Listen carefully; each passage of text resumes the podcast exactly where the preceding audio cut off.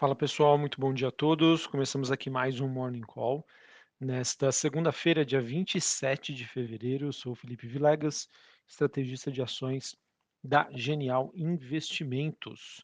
Bom, pessoal, para esta segunda-feira, os ativos de risco estão apresentando uma certa recuperação, mas essa recuperação acontece depois de uma semana de forte pressão negativa, em que o tema inflação, juros mais altos, acabou eh, voltando a dominar a dinâmica do mercado, que estava se recuperando né, até janeiro, mas agora em fevereiro eh, os investidores acabaram adotando uma postura um pouco mais conservadora. Só para vocês terem uma ideia, os investidores precificam hoje que a inflação, eh, que na verdade a inflação não, que a taxa de juros nos Estados Unidos poderia chegar até mais ou menos em torno ali de 5,25%, 5,5%, sendo que há um mês essa estimativa é que a taxa de juros finalizasse, né, encerrasse o seu processo de alta é, em 5%.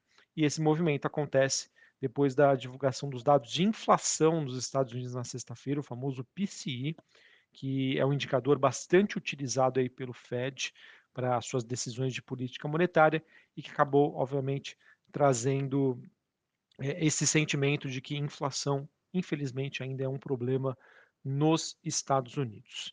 É, o dado da última sexta-feira ele acabou vindo muito acima das expectativas, mostrou que esse processo que vem acontecendo de desinflação nos Estados Unidos ele está ocorrendo, mas de uma maneira bem mais lenta do que o desejado. E quando a gente olha aí para é, os ativos, né, para os itens, na verdade, que estão influenciando negativamente a inflação, a gente tem é, a parte positiva, obviamente, olhando para a parte de bens, energia, e a parte de serviços, que, a, que vem sendo um grande desafio para a economia norte-americana. Só para vocês terem uma ideia, a primeira vez desde a década de 70, 80 que os Estados Unidos se veem nessa situação, e obviamente que os investidores por lá ah, acabam tendo um pouco mais de dificuldade de precificar esse cenário, muito diferente, por exemplo, do que acontece aqui com o Brasil, que a gente já está mais, digamos assim, familiarizado com essa situação. E, obviamente, pessoal, dentro desse ambiente onde o mercado volta a precificar juros mais altos e por mais tempo, isso vai continuar pressionando aí bastante os ativos de risco, principalmente aqueles que dependam mais da taxa de juros de longo prazo, que são as ações de tecnologia e também os criptoativos. Beleza? Mas para falar aí sobre essa terça-feira, a gente teve a bolsa de Xangai na China apresentando uma queda de 0,28, bolsa de Hong Kong caindo 0,26 e a bolsa japonesa é, Nikkei caindo 0,11. Obviamente que as bolsas asiáticas elas acabam sendo influenciadas pelo pregão bastante negativo da última sexta-feira. Em relação à Europa, a gente tem um dia mais positivo, com Londres subindo 0,84, Paris na França alta de 1,5%, mesma movimentação para a bolsa de Frankfurt na Alemanha. Já os futuros norte-americanos, a gente tem um movimento positivo, um pouco mais tímido, S&P subindo 0,46, Dow Jones subindo 0,42 e a Nasdaq subindo 0,5%. Em relação ao VIX, que é aquele índice do medo, índice que mede a volatilidade implícita das opções de venda do S&P 500, temos uma queda de 0,09, 21,65 pontos. O dólar index, que é o DXY, que é, o, no caso, o dólar contra uma cesta de moedas, praticamente no 0 a 0, é uma queda leve de 0,10 na região ali dos 105,11 pontos. Taxa de juros de 10 anos nos Estados Unidos subindo 0,30 a 3,96. Bitcoin subindo 0,70 a 23.391 dólares. E quando a gente olha para a movimentação das commodities, a gente tem o petróleo no 0 a 0, uma leve queda, o contrato negociado em Nova York na faixa de 76 dólares o barril, o Brent, que é o contrato negociado na Bolsa de Londres, caindo 0,12. O petróleo, né, que está ensaiando ainda um movimento positivo, mas bastante volátil ainda o petróleo, é, o que segue, no caso, determinando a movimentação da commodity, é sobre os receios do Fed em relação a, a decisões de política monetária, a interrupção da oferta da Polônia e ao mesmo tempo que segue o otimismo sobre um aumento de demanda na China. É, o mesmo a gente não pode dizer, por exemplo, do minério de ferro, que teve um dia bastante negativo na China. É, a China que anunciou cortes de produção no seu principal centro cirúrgico para contenção aí de poluição e obviamente que isso está impactando a movimentação aí do minério de ferro é, e os metais industriais acabam tendo um dia um pouco mais positivo. O cobre eh, sobe 0,67, níquel subindo 2,31 e o ouro praticamente no 0 a 0, uma leve alta a 1.817 dólares a onça Troy. Beleza, pessoal? Então essas são as movimentações internacionais.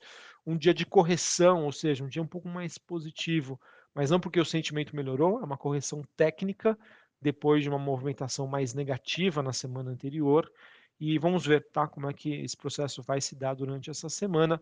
Obviamente que o mercado vai seguir repercutindo as falas de, dos dirigentes do Fed e os dados macroeconômicos, ok?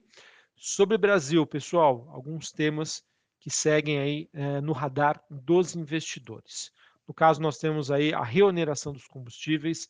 Segundo a matéria do Globo, dentro do PT é dado como certa que a solução aí para essa questão dos combustíveis será de uma reoneração parcial, em que de um lado o governo deve editar né, uma MP determinando a volta de metade dos impostos e o restante retornaria daqui a dois meses.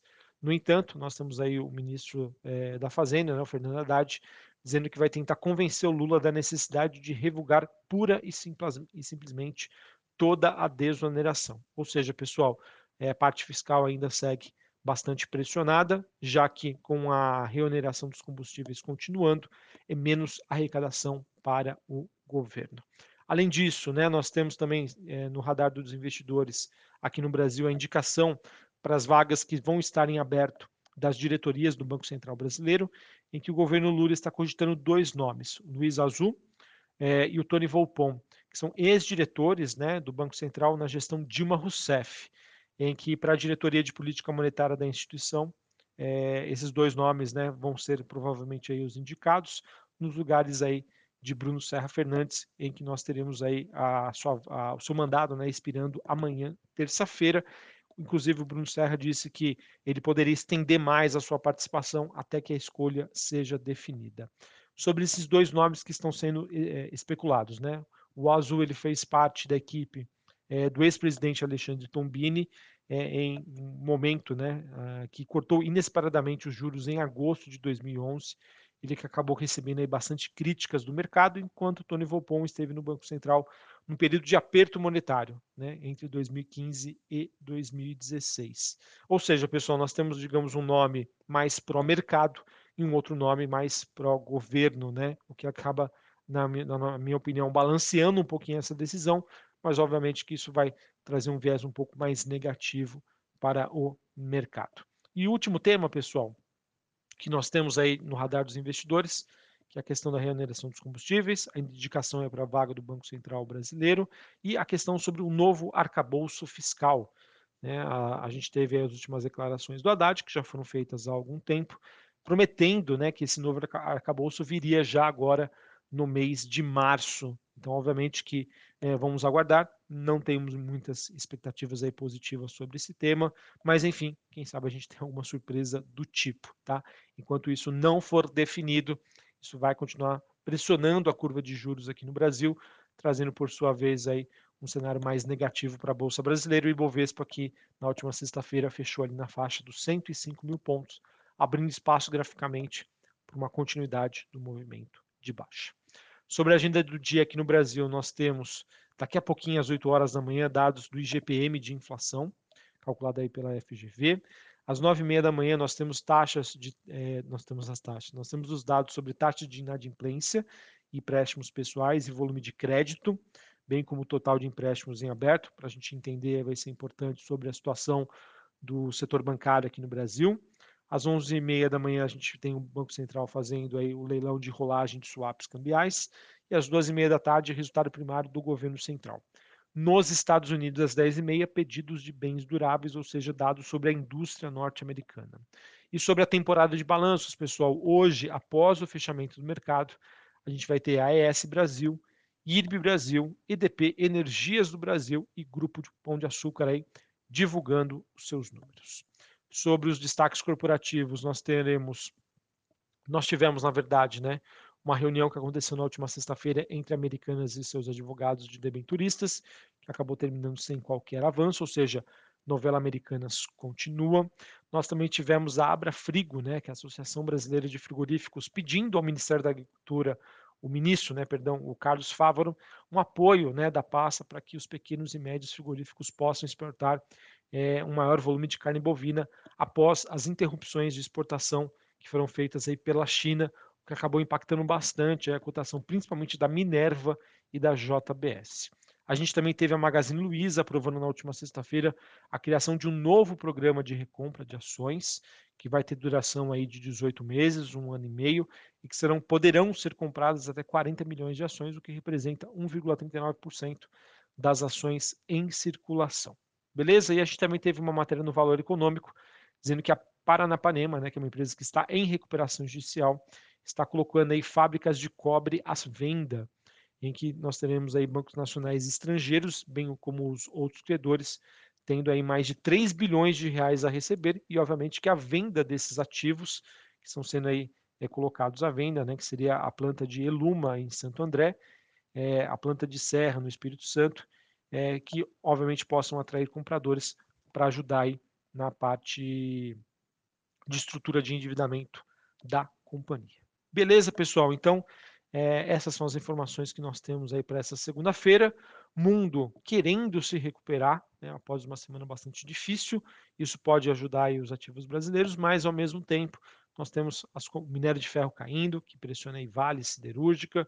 Nós temos o minério de ferro, no, o, perdão, o petróleo no zero a zero, ao mesmo tempo que temas importantes relacionados à questão fiscal brasileira também aí, ainda seguem no radar dos investidores, pressionando curva de juros isso acaba sendo negativo para as ações ligadas à economia doméstica. Beleza? Um abraço a todos, uma ótima segunda-feira para vocês, um ótimo início de semana e até mais. Valeu!